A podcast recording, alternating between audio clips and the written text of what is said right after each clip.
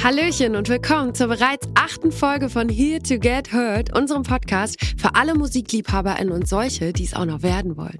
Ich bin Senta und ich darf diesen neuen frischen Podcast hosten. Es ist ein Podcast, bei dem es um die ganz persönlichen Erfahrungen und Einblicke von KünstlerInnen, MacherInnen und SongwriterInnen aus der Musikbranche geht. Wir machen sichtbar, setzen uns für Chancengleichheit ein und noch so, so vieles mehr. In unserer heutigen Folge haben wir wieder ein echtes und ganz großartiges Talent zu Gast. Es ist die wunderbare Caro Schrader. Caro ist die Songwriterin der Stunde. Ihre Hits sind ganz vorne mit in den Charts. Megasongs wie Blau von Luna, Nicht allein von Nina Chuba oder Leider Berlin von Clusou und so viele mehr stammen aus ihrer Feder. Und gerade hat Caro mit anderen Artists, SongwriterInnen und MacherInnen einen neuen Musikpreis ins Leben gerufen. Es wird super spannend. Los geht's und Vorhang auf für Caro Schrader. Hallo Caro, willkommen hier auf diesem kuscheligen Sofa bei Here to Get Heard. Schön, dass du da bist. Hallo Senta, vielen lieben Dank für die Einladung. Sehr gerne. Caro, du bist äh, eine der erfolgreichsten Songwriterinnen. Du hast schon mit so vielen Leuten geschrieben oder für sie geschrieben. Von Bowser, Lea, Adel Tawil, Vincent Weiss, Max Giesiger, Materia, Silbermond. Das könnte die ganze Zeit so weitergehen. Du bist aber gestartet, ähm, fangen wir mal da an. Du hast eine Musical-Ausbildung gemacht wie kam es denn von, von der Musical-Ausbildung dorthin? Boah, also das ist natürlich, das ist eine riesen Zeitspanne, von der du gerade sprichst. Ja. Ne? Ähm, wie, wie lange denn? Die Musical-Ausbildung habe ich von 2010 bis 2013 gemacht, mhm. also nach dem Abi direkt. Und hauptberuflich Musik machen, als Songwriterin arbeiten, ähm, mache ich jetzt seit 2018. Mhm. Ähm, Boah, noch gar nicht so lange, aber nee. dann gleich durch die Decke so sieht es aus. Mhm. So ist es, so ist es gar nicht. Ja. Ähm, also nach, ne, von außen denkt man irgendwie immer so, okay, Erfolg über Nacht und dann äh, einfach durch die Decke geschossen und immer nach oben. Aber so war es natürlich nicht oder ist es auch immer nie. Ähm, und ja, mit der Musical, also da sind ja auch äh, zwei Städte liegen auch dazwischen oder drei noch, mhm. weil ich war ähm, nach der Ausbildung nochmal kurz in Rostock. Also die Musicaldarsteller-Ausbildung war in Hamburg. Die habe ich nicht bestanden. Ah, okay. Genau, also ich sage immer, ich bin ausgebildete Musicaldarstellerin, weil ich habe das drei Jahre lang gemacht. Ich habe halt nur die Abschlussprüfung nicht bestanden. Dann war ich noch mal kurz in Rostock ähm, und wie gesagt, seit 2018 mache ich das äh, jetzt hauptberuflich, also das Songwriter sein. Ähm, aber für mich war schon immer klar, ich will Musik machen. Ähm, ich komme aus einer sehr musikalischen Familie, also es wurde viel Musik gehört, gerne Musik gehört. Ähm, und ich wollte immer irgendwas, irgendwas mit Medien, irgendwas mit Musik machen. Ähm, und mich interessieren auch immer noch beide. Also du kriegst das Music kriegst du nicht aus mir raus. Ja. Ähm, aber so dieses Songwriter sein, das war für mich immer die einzige Möglichkeit, mich auszudrücken, meine mhm. Gefühl, meine, so meinen Gefühlen freien Lauf zu geben und irgendwie zu kommunizieren mit Menschen. Und ich wusste ganz lange nicht, dass das ein Beruf ist ähm, Songwriter sein. Aber das hat sich irgendwann so eingeschlichen. Also wie gesagt, es gab so viele Höhen und Tiefen, es sind so viele Sachen passiert, aber ich wollte halt immer irgendwie Mucke machen. Ähm, und Gott sei Dank ist das, Gott sei Dank habe ich die Ausbildung nicht bestanden. Ich ja. sage heute, oh mein Gott, wie gut war das? Und jetzt kann ich halt meinen mein Traumjob machen. Gab es da irgendwie so äh, in dieser Zeit dann, wenn du zum Songwriting gegangen bist, hast du da mit Vorurteilen auch gekämpft? Mir gegenüber oder ja. die ich der Branche nee, gegenüber andersrum, hatte? dir gegenüber. Also ich glaube, was mir immer noch gesagt wird und was mir auch damals gesagt wurde, ist, wenn man irgendwie sagt, man macht Songwriting, ja. ist es immer so, ah krass, dann schreiben ja alle KünstlerInnen gar nicht selber. Und ah, ja. das nervt mich immer, wo ich halt denke, so, darum geht's nicht, das ist nicht der Punkt. Es ist ein Miteinander. Und natürlich gibt es KünstlerInnen, denen liegt das einfach nicht so selber zu schreiben. Ja. Die sind aber wahnsinnig gute Interpretinnen. Guck dir ganz Amerika an. Ne? Also wenn du Rihanna, ich glaube, keine Ahnung, die hat wahrscheinlich noch nie ein Lied selber geschrieben, aber die bringt es rüber und niemand zweifelt ihre Kredibilität als Künstlerin an. Ja. Oder bei Beyoncé oder whatever, ne? Die ja. ganzen, äh, die wunderbaren Künstler, die du da irgendwie hast. Und das war immer so dieses, das waren die Vorurteile, ah, okay, und deswegen der und die oder alle schreiben nicht selber und ist das überhaupt glaubhaft? Und das schade, dass das so ist, ne? Ja, ja. Voll. Verstehe ich auch nicht. Es ist automatisch so drin, ne? dass man dann immer sagt, ah ja, nee, die hat das nicht selber geschrieben, dann ist es nichts wert. Genau. Ja, schade. Dabei äh, erweitert sich ja das Vokabular und alles. Ja. Ne? Und man schafft in der Co-Creation einfach auch nochmal andere Sachen. Ja. Das ist richtig gut. Aber erzähl mal weiter. Wie waren dann die ersten Berührungspunkte mit dem Songwriting? Hast du einen Verlag gesucht oder ist ein Verlag Ähm, auf dich zugekommen? Das kam alles später, weil ich wusste nicht, was ein Verlag ist. Also ich wusste Ja. gar nichts. Diese Ja. ganzen Insights, ne, wirklich mit GEMA, Verlag, was ist äh, ein, ein Distri-Deal, also ähm, sag schnell, wie heißt es nochmal? Ver Vertriebsdeal. Was Vertriebsdeal. ist ein Vertriebsdeal? Mhm. Was macht eine Plattenfirma? Wer macht überhaupt was? Was sind Editionen? Ähm, das wusste ich alles gar nicht. Ähm, Das ist super spannend. Kannst du das mal ganz kurz erklären? was die alle machen. Das ist total. Oh Gott, oh Gott. Also Verlag kümmert sich um.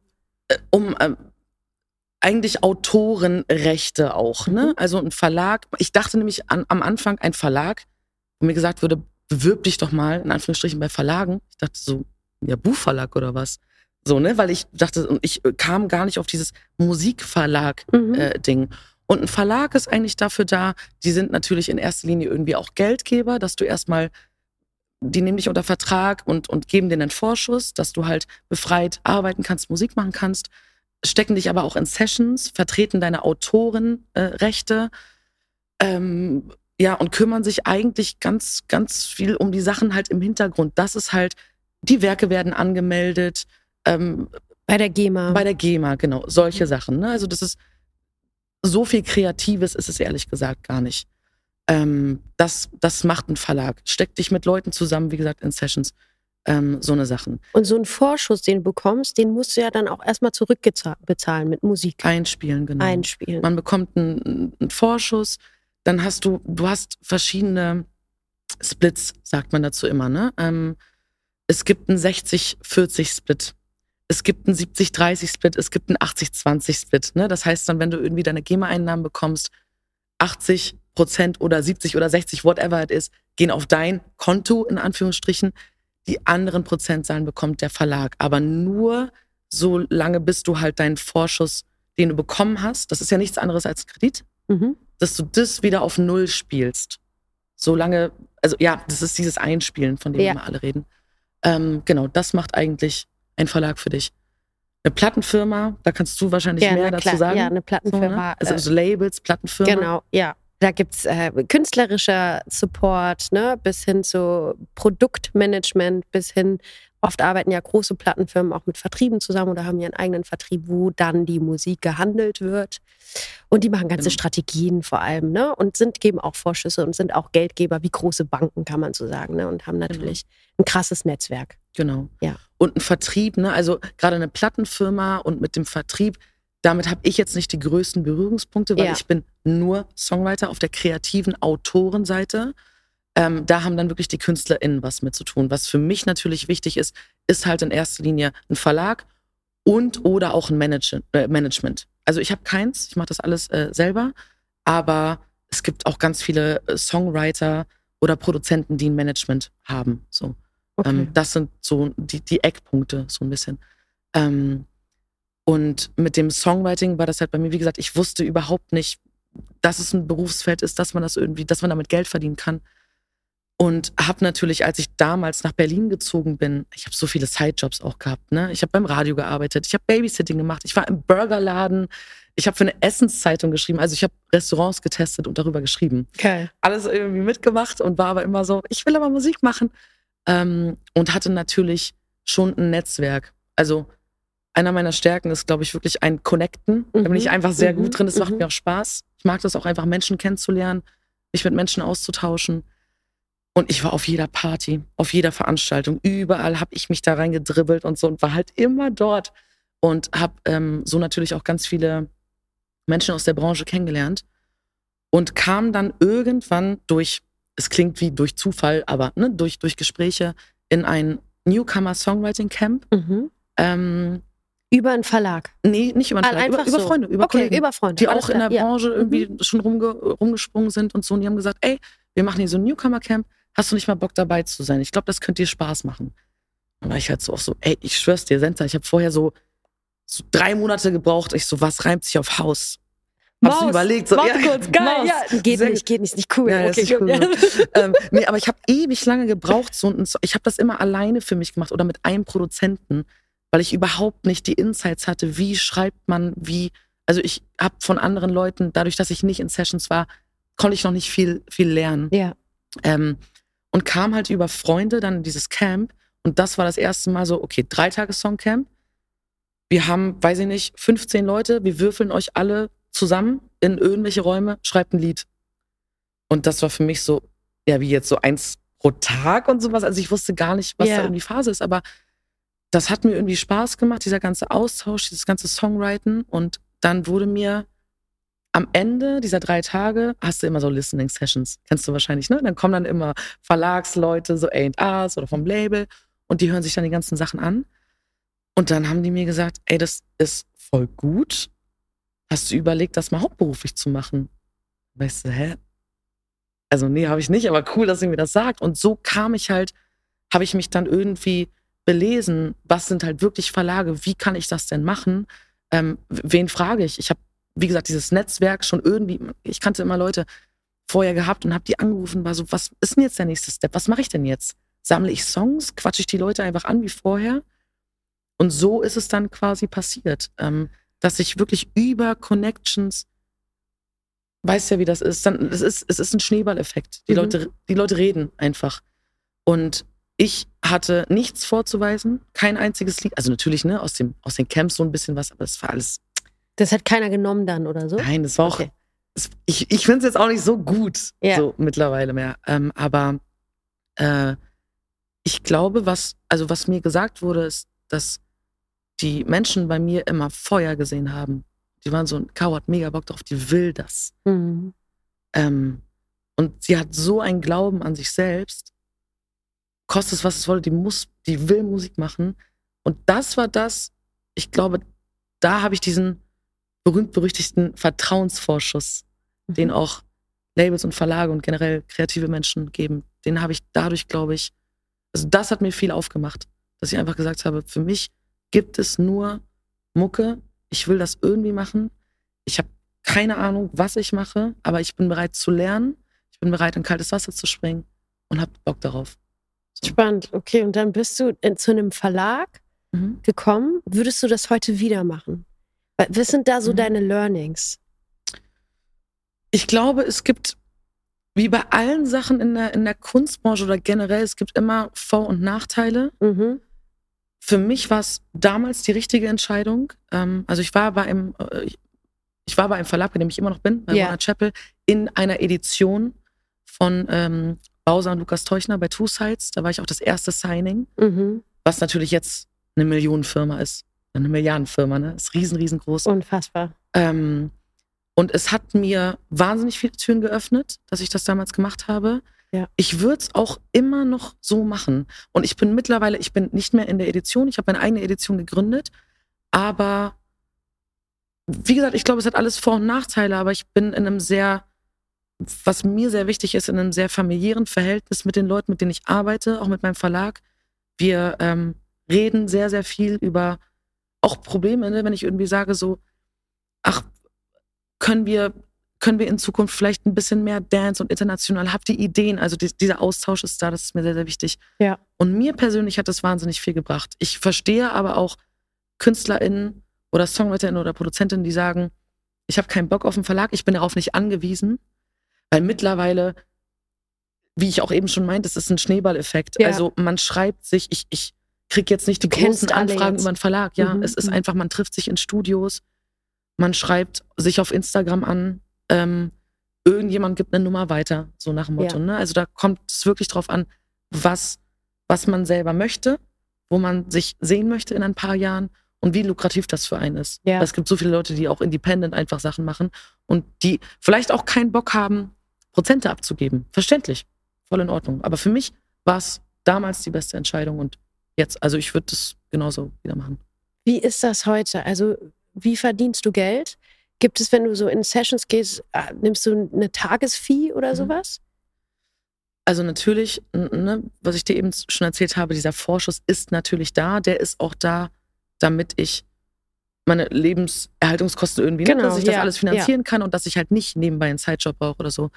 Ähm, aber es ist trotzdem sehr, sehr schwierig in der Branche Geld zu verdienen, Mhm. wenn du nicht einer oder eine der Top-KünstlerInnen bist, auch gerade vielleicht auch, auch Interpretin, ne? Ähm, wo du von ganz vielen verschiedenen Einnahmen, auch Merchandise, okay, Tour, ne, es ist, ist immer relativ plus minus und sowas, ne? aber wo du noch andere Einnahmen irgendwie hast. Bei mir als Songwriter ist es so, dass ähm, ich mittlerweile Tagesgagen nehme. Ich setze mich dafür auch total ein. Ähm, ich bin ja auch in verschiedenen Gremien, sage ich mal, im Vorstand, weil nur von, von Streaming oder von Musikverkäufen leben kann ich nicht. Können ganz, ganz viele meiner und unserer KollegInnen einfach nicht, leider. Ähm, deswegen sind diese Tagesgagen, die auch in Amerika gang und gäbe sind, Voll. dass man einfach für seine Arbeit am Tag bezahlt wird, ähm, versuchen wir die mittlerweile durchzudrücken. Es gibt aber da auch verschiedene Modelle, ne? Ja. Ähm, es gibt halt, wie gesagt, diese Tagesgagen, also Session Fees. Es gibt Picking Fees. Also wenn ein Song genommen wird, dass man dafür auch nochmal bezahlt wird. Das kannst du quasi wie so ein bisschen wie mit Master, Master Shares irgendwie, ähm, äh, kannst du das irgendwie so, so gegenüberstellen. Es gibt auch ab und an äh, Kill-Fees, so nach dem Motto, mhm. okay, wir haben jetzt hier geschrieben, es wurde kein einziger Song genommen, ich wurde nicht bezahlt oder whatever. Ich brauche ja irgendwie eine Aufwandsentschädigung yeah. dafür. Also es gibt verschiedene Modelle. Ähm, okay. Genau. Aber Tagesgagen versuche ich, so gut es geht, durchzudrücken. Jetzt hast du es gerade schon gesagt mit der Streaming-Welt, dass man so wenig darüber verdient. Kannst du uns mal so ein, so ein, was verdient man bei einer Million Klicks? Es kommt natürlich ein bisschen auf den Streaming-Anbieter an, aber ich glaube, die nehmen sich alle leider nicht mhm. so viel. Ähm, man kann Pi mal Daumen sagen, bei einer Million Streams, wenn du 100 Prozent am Werk hast, nur Urheberrecht, also keine, keine Master, keine Lizenzen, wirklich nur als Autor, als Song, als Liedtexter und Komponist. Wenn du 100 Prozent an diesem Werk hast. Was kaum so ist, ne? Was kaum niemand hat ja. 100 Prozent. So. Ähm, bekommst du zwischen 750 und 800 Euro pro eine Million Streams. Einmalig. Na, pro eine Million ja, Streams, genau, bei zwei, ja, genau, ja. immer wieder, ne, kommt dann immer so. Nicht monatlich. Nee, so. nicht ja, genau. nee, das nicht. ähm, genau, aber du hast ja, wie du gerade schon gesagt hast, du hast ja nie 100 Prozent mhm. äh, am, am Gesamtwerk. Ich sitze ja mindestens zu zweit im Studio. Ja. Wir beide saßen zu dritt im Studio. Ja. Jetzt mit anderen KünstlerInnen zu vier, zu fünf, kommt drauf an, ob es eine Band ist oder ne, ob es ein Pro Produzentenduo auch ist. Und somit verringert sich natürlich der Anteil, mhm. dass du halt diese 750 ne, überschlagen Euro dann durch vier, fünf, sechs teilst, plus die Anteile noch abziehen musst, die du einem Verlag abgibst. Weil du ja deine Rechte da natürlich, die haben ja auch deine Rechte. Ähm, und da bleibt, wenn man das hochrechnet, nicht viel übrig. Was ist denn so ähm, an Klicks, was ist denn erfolgreich? Boah, schwierige Frage. Geht es ja über Zeit oder so? Wenn man in einer Woche bla bla bla Klicks hat. Es gibt bestimmt diese Richtwerte. Ähm, das Ding ist, ich kann nicht gut bezahlen, muss ich dir ganz ehrlich sagen. Ich weiß immer nicht, was jetzt mega abgeht und was nicht. Und ich habe mich allerdings selber, ähm, das habe ich innerhalb der letzten ein, zwei Jahre gelernt. Ich wurde für Sachen angefragt und habe mir die Streams angeschaut und war so, hat nur zwei, drei Millionen rentiert sich nicht. Boah, krass. Ist für mich, sage ich vielleicht eher ab. Und dann war ich irgendwann so, ich so, Caro, bist du bescheuert? Zwei, drei Millionen Streams ist mega viel. Und, und ich habe gemerkt, dass ich mich darüber limitiere, dass ich halt irgendwie, wie gesagt, auf diese Zahlen schaue und so wollte ich nie sein und so will ich auch nicht sein, weil das ist nicht der Grund, warum ich Musik mache. Mhm. Ähm, ich wäre in einem anderen Job, keine Ahnung, könnte ich tausendmal mehr verdienen als, als mit der Musik und sowas. Und da habe ich einfach gemerkt, so, boah, machst du das jetzt, weil das mega durch die Decke gehen kann und, oder, oder halt nicht. Und das hat mich so ein bisschen geärgert. Und natürlich, ähm, sie, also es gibt Streaming-Hits, ob du Apache siehst, ob du Chiago siehst, ob du Komet, ne, so diese ganzen, diese New Wave, die auch gerade kommt, das sind Streaming-Monster. Es ist Wahnsinn. Dream und sowas, ne, diese ganzen, diese ganzen Sachen. Andererseits, die Popmusik streamt gar nicht mehr. Auch ein Herbert Grönemeyer, guck dir die Streams an, der streamt nicht gut, aber die Fanbase von Herbert ist halt auch nicht auf Streamingdiensten unterwegs. Ja. Die machen über Live ganz viele, ganz viel also tausendmal mehr Geld über, oder über CD-Verkäufe noch oder, oder whatever so. Ähm, und ich kann dir nicht sagen, ob ein Song mit fünf Millionen Streams weniger erfolgreich ist als oder wenige, weniger Menschen auch berührt hat als ein Song mit 60 Millionen oder sowas. Weißt du? Also ja, ich, ich weiß, was du meinst. Ich, ich denke bloß an so was, ah, okay, krass, äh, hier in vier Tagen, ah, okay, hat, keine Ahnung, 800 Klicks, scheiße, war nicht so gut. Oder ja. so, also, ob es da so, ein, so einen Impuls gibt. So, ich glaube, so glaub, da gibt es Impulse. Und ja. ich glaube, das macht auch viel mit den KünstlerInnen, gerade in der ja. ersten Release-Woche. Wenn du so released, gucken alle auf die, äh, auf die Zahlen. Ja wie geht der irgendwie ab und ist der auf TikTok erfolgreich und sowas. Aber ich glaube einfach, das ist limitiert und dann ist es irgendwie schade, oh Mann, der macht am Tag nur noch 4000 Streams oder sowas. Denke ich mir so, ist schon krass, aber trotzdem, ne? Und gerade in dieser Zeit, in dieser digitalen Welt, wo einfach alles eh schnelllebig ist. So, das sind ja auch Hypes. Und ich frage mich immer so, okay, also, oder ich denke immer so, don't believe the hype. Mhm. Weil gute Musik, ob das jetzt einmal so ein One-Hit Wonder-Ding ist, was sich mega durchgesetzt hat. Ich glaube, gute Musik wird sich auf Dauer durchsetzen. Und ich denke mir auch, wenn ich dann, klar denke ich mir manchmal so, oh Mann, schade, dass der nur so wenig Streams hat und gar nicht so viel Aufmerksamkeit bekommen hat. Ich wünsche mir das ganz oft bei Songs. Nicht nur bei Songs, die ich mitgeschrieben habe, sondern auch die ich höre, wo ich denke mir so, oh mein Gott, das ist ein unfassbar krasses Lied, warum hat es die Welt nicht gehört? Aber ich glaube, dieser, dieses stetig steigende ist viel wichtiger für einen KünstlerInnenaufbau als dieses so, okay, Hype und dann bist du wieder weg vom Fenster. So. Du hast ja eine Zeit lang, also am Anfang ganz viel so Hip-Hop und Rap und so, und da warst du unterwegs. Und dann weiß ich noch, als du mal gesagt hast, ich will jetzt aber auch mal so ein bisschen mehr im Pop-Bereich und im Schlagerbereich und so. Hat das auch damit zu tun, dass die irgendwie noch die einzigen sind, vor allem im Schlagerbereich, die noch physisch auch verkaufen, ne? Also so Platten verkaufen, was ja äh, bei, wo man ja wirklich die Unterschiede sieht. Ne? Die verkaufen mhm. noch, aber sind bei den Streams vielleicht nicht so am Start wie jetzt Hip-Hop und Rap. Ähm, war das so ein Kriterium? Nee. Also auch da, ne, wie gesagt, das Finanzielle ist es bei mir gar nicht. Bei mir ging es eher darum, den Horizont für mich zu erweitern, weil ich Bock drauf habe. Und natürlich denken, also assoziieren Menschen mich sehr oft mit dem Hip-Hop und dem Rap. Ähm, aber ich bin auch ich bin schon auch eine Popmaus. Also yeah, ganz tolle, yeah. genauso wie ich auch eine Musical-Maus bin. Weißt du, was ich meine? Yeah. Ich liebe aber auch, ich höre viel Klassik, denken Leute immer gar nicht. Ich höre ganz viel Klassik, ich höre viel Gospelmusik auch und sowas. Ne? Und für mich war es einfach so, ich habe einfach mal Bock, gerade auch in Popmusik, wir haben unfassbar krasse MusikerInnen, also die wirklich Instrumente einfach nochmal spielen. So für mich ist Johannes Oerding einer der besten Sänger, die wir haben in Deutschland. Mhm.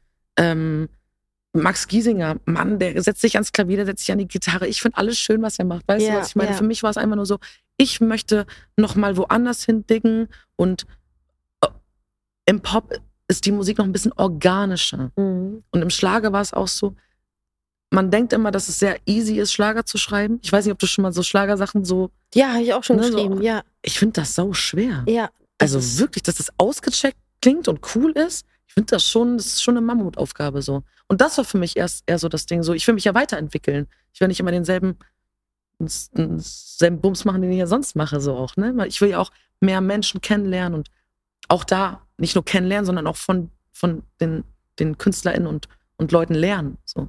Das finde ich nämlich jetzt total spannend. Was ist ein Unterschied zwischen einem Hip-Hop-Song, einem Pop-Song und einem Schlagersong? Ja, das ist jetzt auch eine große Frage, ob das jetzt ein musikalischer, also ob das hm, vielleicht meinst du auch die Herangehensweisen teilweise? Ja, Herangehensweise oder? und vielleicht auch, äh, was für Worte nutzt man beim Schlager, was benutzt man beim Rap, beim Pop, was gibt es da so für Unterschiede? Also der Rap ist natürlich, ist halt immer schon, hat eine härtere Sprache, eine direktere Sprache als der Pop oder generell jedes andere Genre, weil wenn du rappst, hast du natürlich auch viel mehr Platz, um Sachen zu sagen so ein zwölf oder 16 Zeilen. Im Pop, du hast nie so, so eine lange Strophe im Pop. Mhm. So, ne? Im Pop ist es alles, alles immer sehr groß geschrieben, sehr allgemein geschrieben und Rap kommt eigentlich aus einer sehr ehrlichen Emotion immer. Ähm, und äh, ja, im Pop ist es immer, es klingt immer so ein bisschen weich gewaschen, aber was, oder weich gespült, aber was mir zum Beispiel voll hilft, im Pop zu schreiben und was ich jetzt auch gemerkt habe, was den Pop-KünstlerInnen geholfen hat, ist meine Expertise aus dem Rap. Hm. Was zum Beispiel die berühmt-berüchtigten Doppelreime ja. ähm, auf die ich sehr poche, ähm, angeht. Also ich bin jemand, der sehr aus der Phonetik kommt, vom Klang her. Und ähm, ich schreibe ja auch Songs. Also natürlich, wenn so eine Idee da ist oder ein Überthema, ist, ist, schon, ist schon super. Aber ich gehe sehr auf den Klang und auf die Phonetik und gucke erstmal Silbenanzahl, Doppelreime. Das muss, da muss ein innerer Reim sein. Das muss ausgecheckt sein für mich. Das hilft mir im, im Pop sehr, dass ich halt diesen Background aus dem, aus dem Hip-Hop habe. Ähm, und im Pop geht es natürlich aber mehr um Melodien als im Rap. Weil Rap ist irgendwann natürlich, also klar gibt es auch sehr viele gesangene Hooks. Er wird ja. auch sehr musikalisch. Er ist, der Hip-Hop ist sehr musikalisch geworden in den letzten Jahren.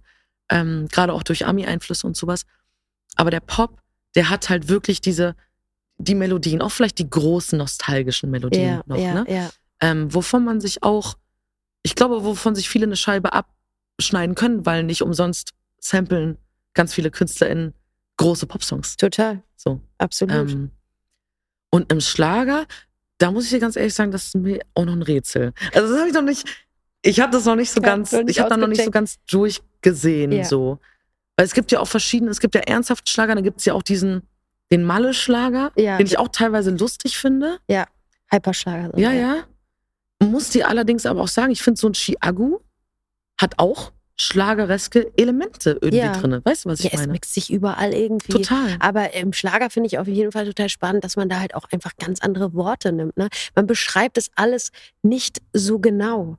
Im Hyperschlager mhm. jetzt vielleicht ein bisschen anders, aber wenn es so um diesen romantischen Schlager geht, ne, wo man dann, also so fällt es mir auf jeden Fall immer auf, dass es dann irgendwie ist, ich ummantele die Nacht. Also es ist eher ja, ja. so ein bisschen pathetischer ja, als total. jetzt in your face. Ich sitze dir gegenüber und hau dir ins Gesicht. Es ist sehr, umsch es ist sehr umschrieben. Umschrieben, sehr groß, gedichtig. Sehr, ja, ja, ja. Obwohl man auch, obwohl ich da manchmal so denke, wenn du dir den Schlager mal teilweise wirklich, sagen wir mal so, kennst du diesen Tanz zusammen mit mir? Tanz ja, ja, mega, ja. Worum geht's denn in dem Lied?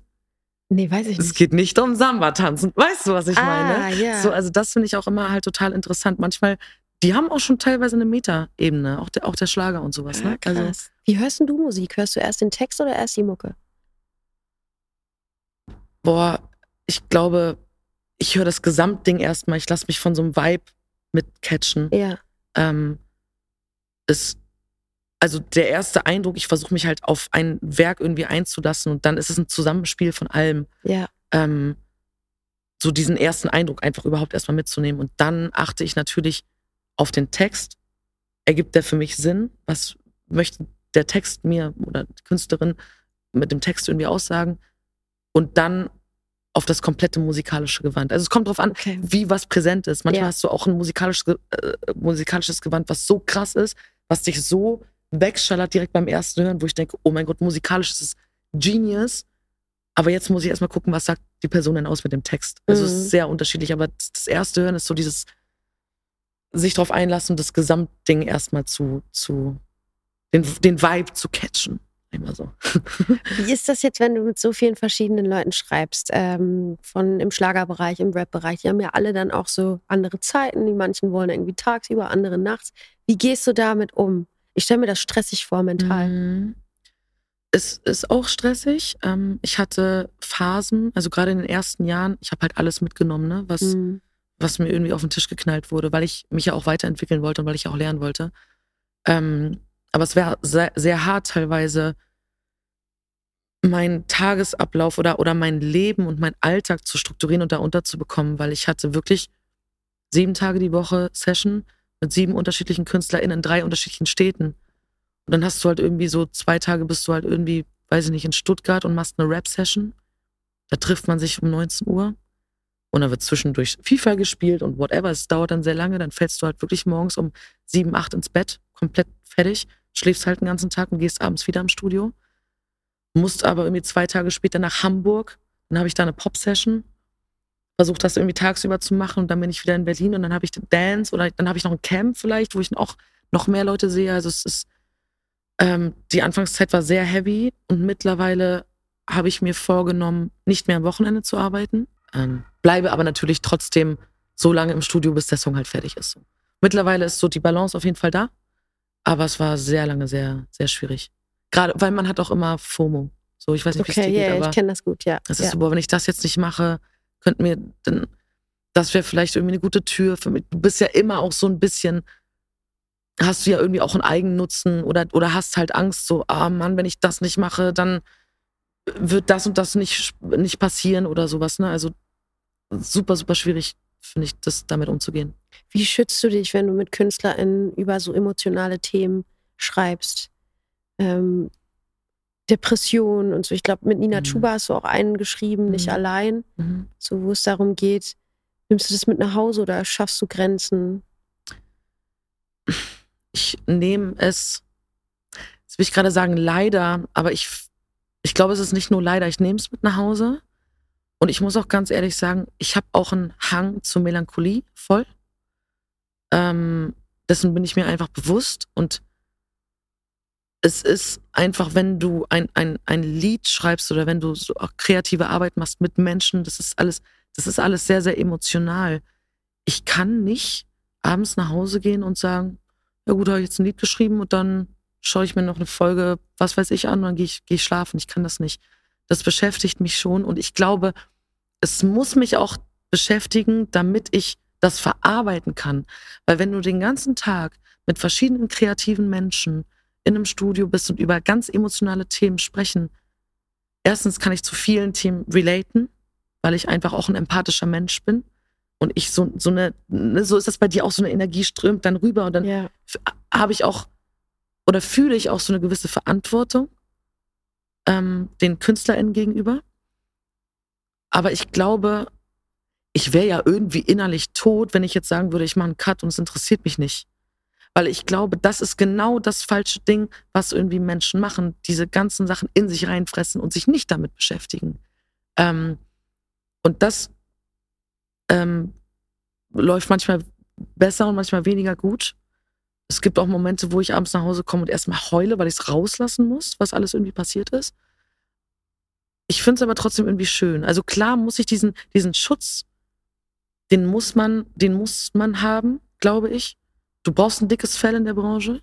Gerade, dass du dich halt n- n- so ganz emotionalen Themen und sowas, dass du dich davor halt schützt. Aber ich glaube, da hilft auch ganz viel Therapie, was ich jetzt auch angefangen habe.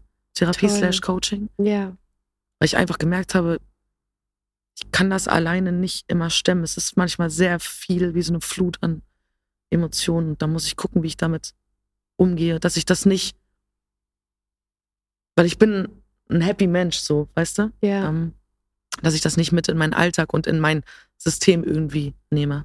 Und so Rituale hast, wie du Mhm. das irgendwie loslässt. Mhm. Ja, verstehe. Jetzt kommt ein kleiner Spot. Wusstest du, dass das erste SM7 bereits 1973 auf den Markt kam? Seitdem wurde das Mikrofon nur einmal angepasst. Mittlerweile hat das SM7B also Kultstatus erreicht. Nutze es an den Drums oder vor dem Amp. Es gibt kaum eine Anwendung, bei der das SM7B nicht für den optimalen Sound sorgt.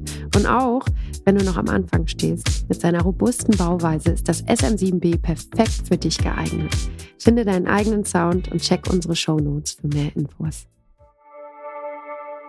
Jetzt switchen wir mal weiter. Du hast es vorhin kurz angesprochen, Mhm. dass du auch im Vorstand von der Initiative Musik bist, Im Aufsichtsrat, genau. im Aufsichtsrat. Mhm. Ah ja, spannend. Und äh, es gibt jetzt einen neuen Musikpreis, Mhm. der jetzt bald auf die Straße kommt und der Mhm. ins Leben gerufen wurde von der Initiative Musik äh, gemeinsam mit der Bundesregierung. Mhm. Und ein ganzes Gremium hat daran drei Jahre gearbeitet. Äh, hol uns mal ab, wie ist das entstanden? Genau, ich darf es endlich sagen, weil es ist offiziell. Ja. Ähm, es wird einen neuen Musikpreis geben, äh, den Polyton. Polyton. Polyton heißt er. Er wird am 17. November ist die Preisverleihung. Ähm, wir haben aber so eine Spielzeit über vier Tage. Wir haben Thinktanks, wir haben Roundtables, wir haben äh, Ausstellungen. Also wir wollen wirklich Raum für Musik äh, geben. Und das ist ein Preis. Ähm, du hast gerade schon die Initiative und die BKM erwähnt. Das sind halt die, die Geldgeber, die, der unterstützende Faktor, der finanzielle unterstützende Faktor da. Ähm, es wurde eine Akademie gegründet, die Akademie für populäre Musik.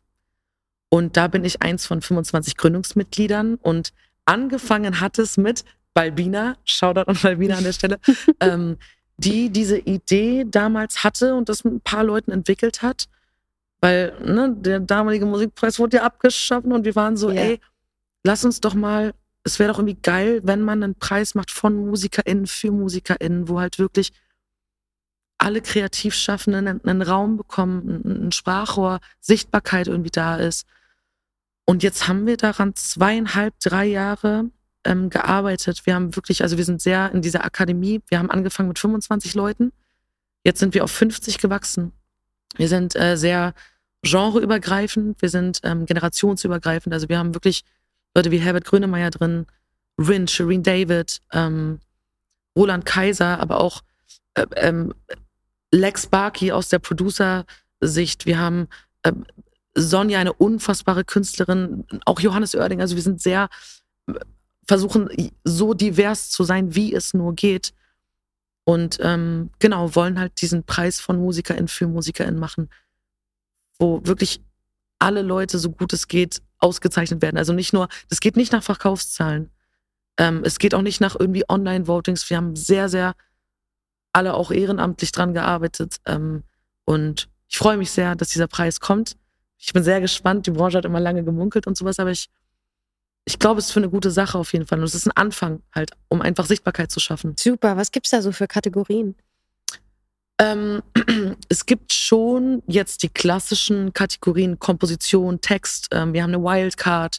Wir haben, äh, wir haben Bühne, ähm, wo es auch um Live, Live geht, aber auch Bühnengestaltung. Ne? Wenn du mal siehst, auch all die Bühnenbauer und sowas, ne? was sie sich da ausdenken, die Leute.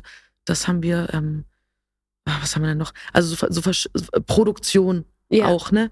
Ähm, also es gibt acht Kategorien jetzt gerade. Ich meine, wir verleihen das zum ersten Mal. Mhm. Das ist jetzt, das ist ein Prozess alles. Wir gucken, was sich die nächsten Jahre da entwickeln äh, wird. Aber das sind so die Standard, Anführungsstrichen, Kategorien. Aber wir haben, glaube ich, uns einen sehr coolen äh, Way ausgedacht, wie man irgendwie das handhaben kann, wer dann, wer dann votet oder abstimmt, wie ein Nominierungsverfahren aussieht, ähm, welche, welche Menschen, welche Scouts, Expertinnen aus ganz Deutschland wir berufen. Das waren die, die Nominierungsvorschläge einsenden konnten. Es waren ähm, unsere sogenannten ähm, Scouts Ja. quasi. Also, dass du, du hast BookerInnen gehabt, du hast KuratorInnen, du hast Musikjournalisten gehabt, du hast alles, mit- du hast auch A&Rs gehabt und sowas, ne? Also sehr aus Deutschland, schickt uns doch das, was ihr geil findet.